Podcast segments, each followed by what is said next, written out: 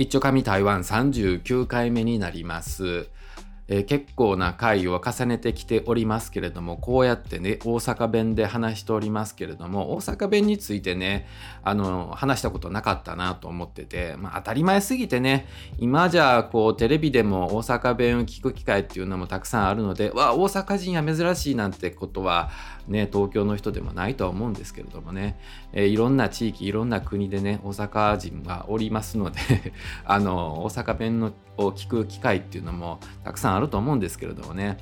でその台湾の人からもね大阪弁勉強してみたいなんてねちょっと上級者がいらっしゃったりするんですけれどもね。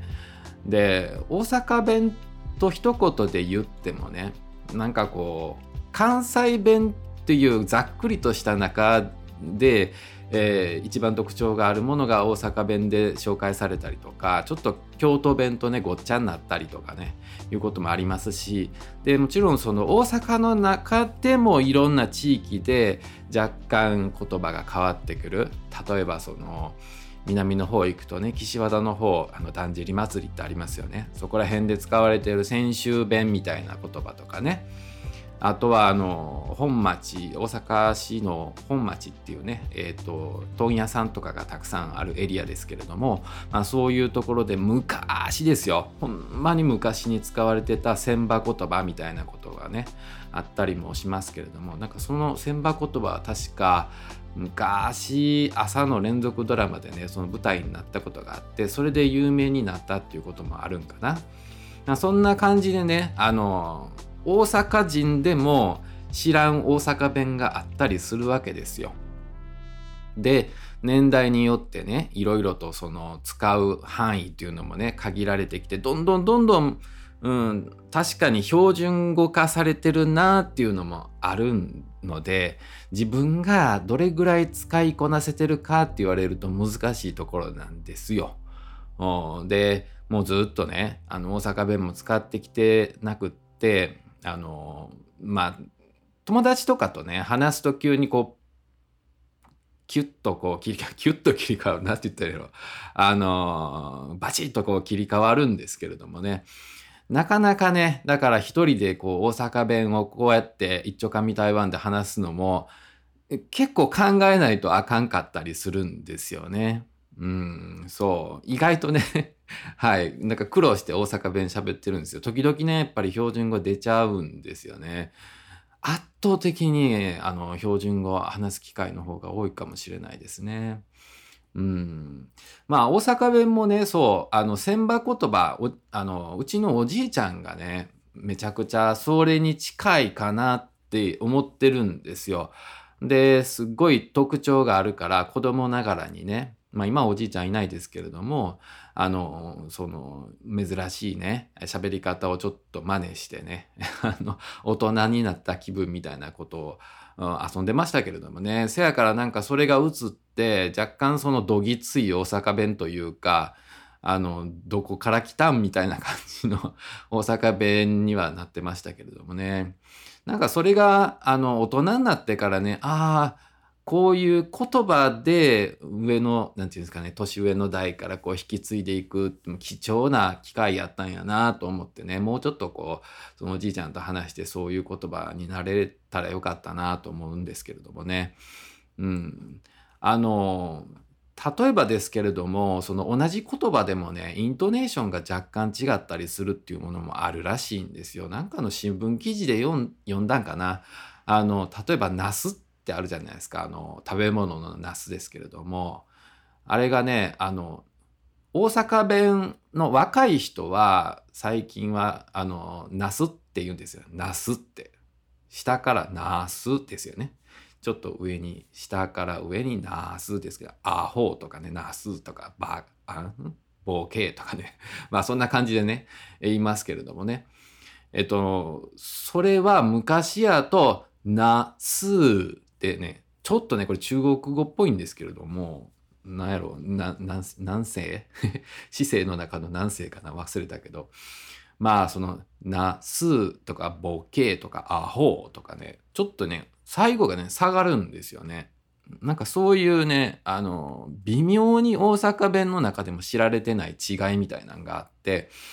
でもう最近とかはそういったった昔ながらのイントネーションみたいなものもどんどん使われんようになってあのやっぱりそういうのでも世代の差っていうのがあるんですよみたいなことをね、うん、聞いたんですよね。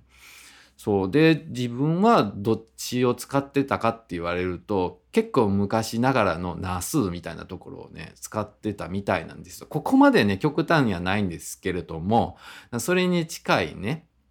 最後は下がるみたいなねそういうあの発音しててでねこういう発音イントネーションってねあの中国語やってるとあこれなんか大阪弁っぽいなみたいなことがあるんですよ。だからこう大体ね一つの音に対して一つの何て言うんですかねこう普通に上がるだけとか下がるだけですけども下から上に行ってまた下がるみたいなことって普通は日本語やとあんまないんですよね普通はっていうかその標準語やとないんですけれどもまあそういう大阪弁やとありえるっていうことなんですよね。うん、そやからその中国語を勉強する時もそのああみたいなまあみたいな言葉をね、えー、なんかちょっと発音しやすいというか耳なじみがあるというかあのもうその何て言うんですかイントネーションだけ聞くと若干大阪弁に近いなというふうに自分は感じたんですけれどもね。でまああの大阪にしかない言葉のね代表としてねあの「いけず」とかね「いらち」みたいなことって皆さん分かりますかね？いけずっていうのは、まあ、いけずやな、みたいな感じで、なんかちょっと、あれ、いけずってなんて説明したらいいんやろう？あの、意地悪するってわけじゃないけれども、なんかケチやわ、みたいなね。あ、ケチでもないな。なんやろう。でもこれね、だからこうやってあの説明してくださいって言われると難しいんですけれども、あの、そういう例えば A さんにだけねいいことして B さんに対してはちょっとなんかこう邪険に扱うみたいなことがあるとまあその扱われた人が「いやいけずやわ」みたいなことを言われるとかイラチはねまあイライラしてる人ですよねすぐイライラするような感じ。お前イラチやなみたいなことを言ったりするんですけれどもなんかここら辺の言葉ってねなんか微妙に何て言うんですかこう差別的発言やったりするじゃないですか。あのだからね、これ言っていいのかことわからんのんですけど、まあ、ポッドキャストもね、一応なんかその、なんて言うんですか、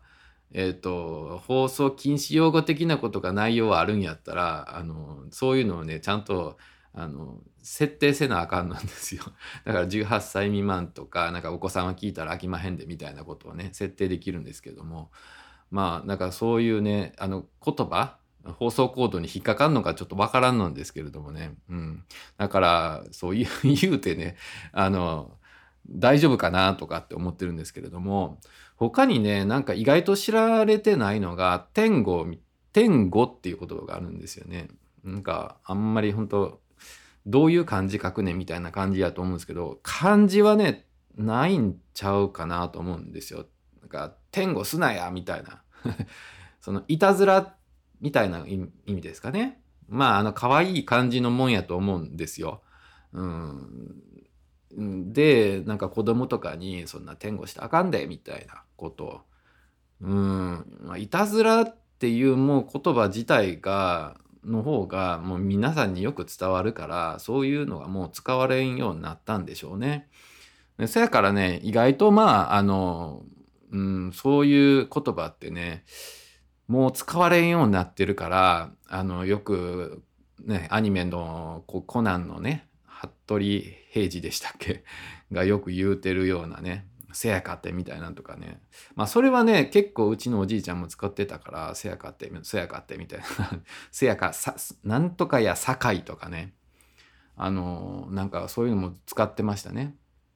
そう堺といえばね堺筋ってあの大阪の中であるんですけれどもこれがねなんか昔の商人の間での隠語みたいになっててあの砂糖のことを言うらしいですよね。うん、結構この料理堺筋聞いてんな言うてまあそんな感じやったらまあちょっと甘すぎんちゃうかみたいな 言い方とかあとはねよく分かりやすいのが鴨南蛮って言われるね。あの鴨とそのネギのね、えっと、料理、まあ、鴨南蛮そばとかねありますけれどもね、まあ、南蛮は昔そのネギ畑やったらしいんですよ。まあ、せやからその難波のことがネギっていう意味らしいですよね。まあそんな感じでねいろいろと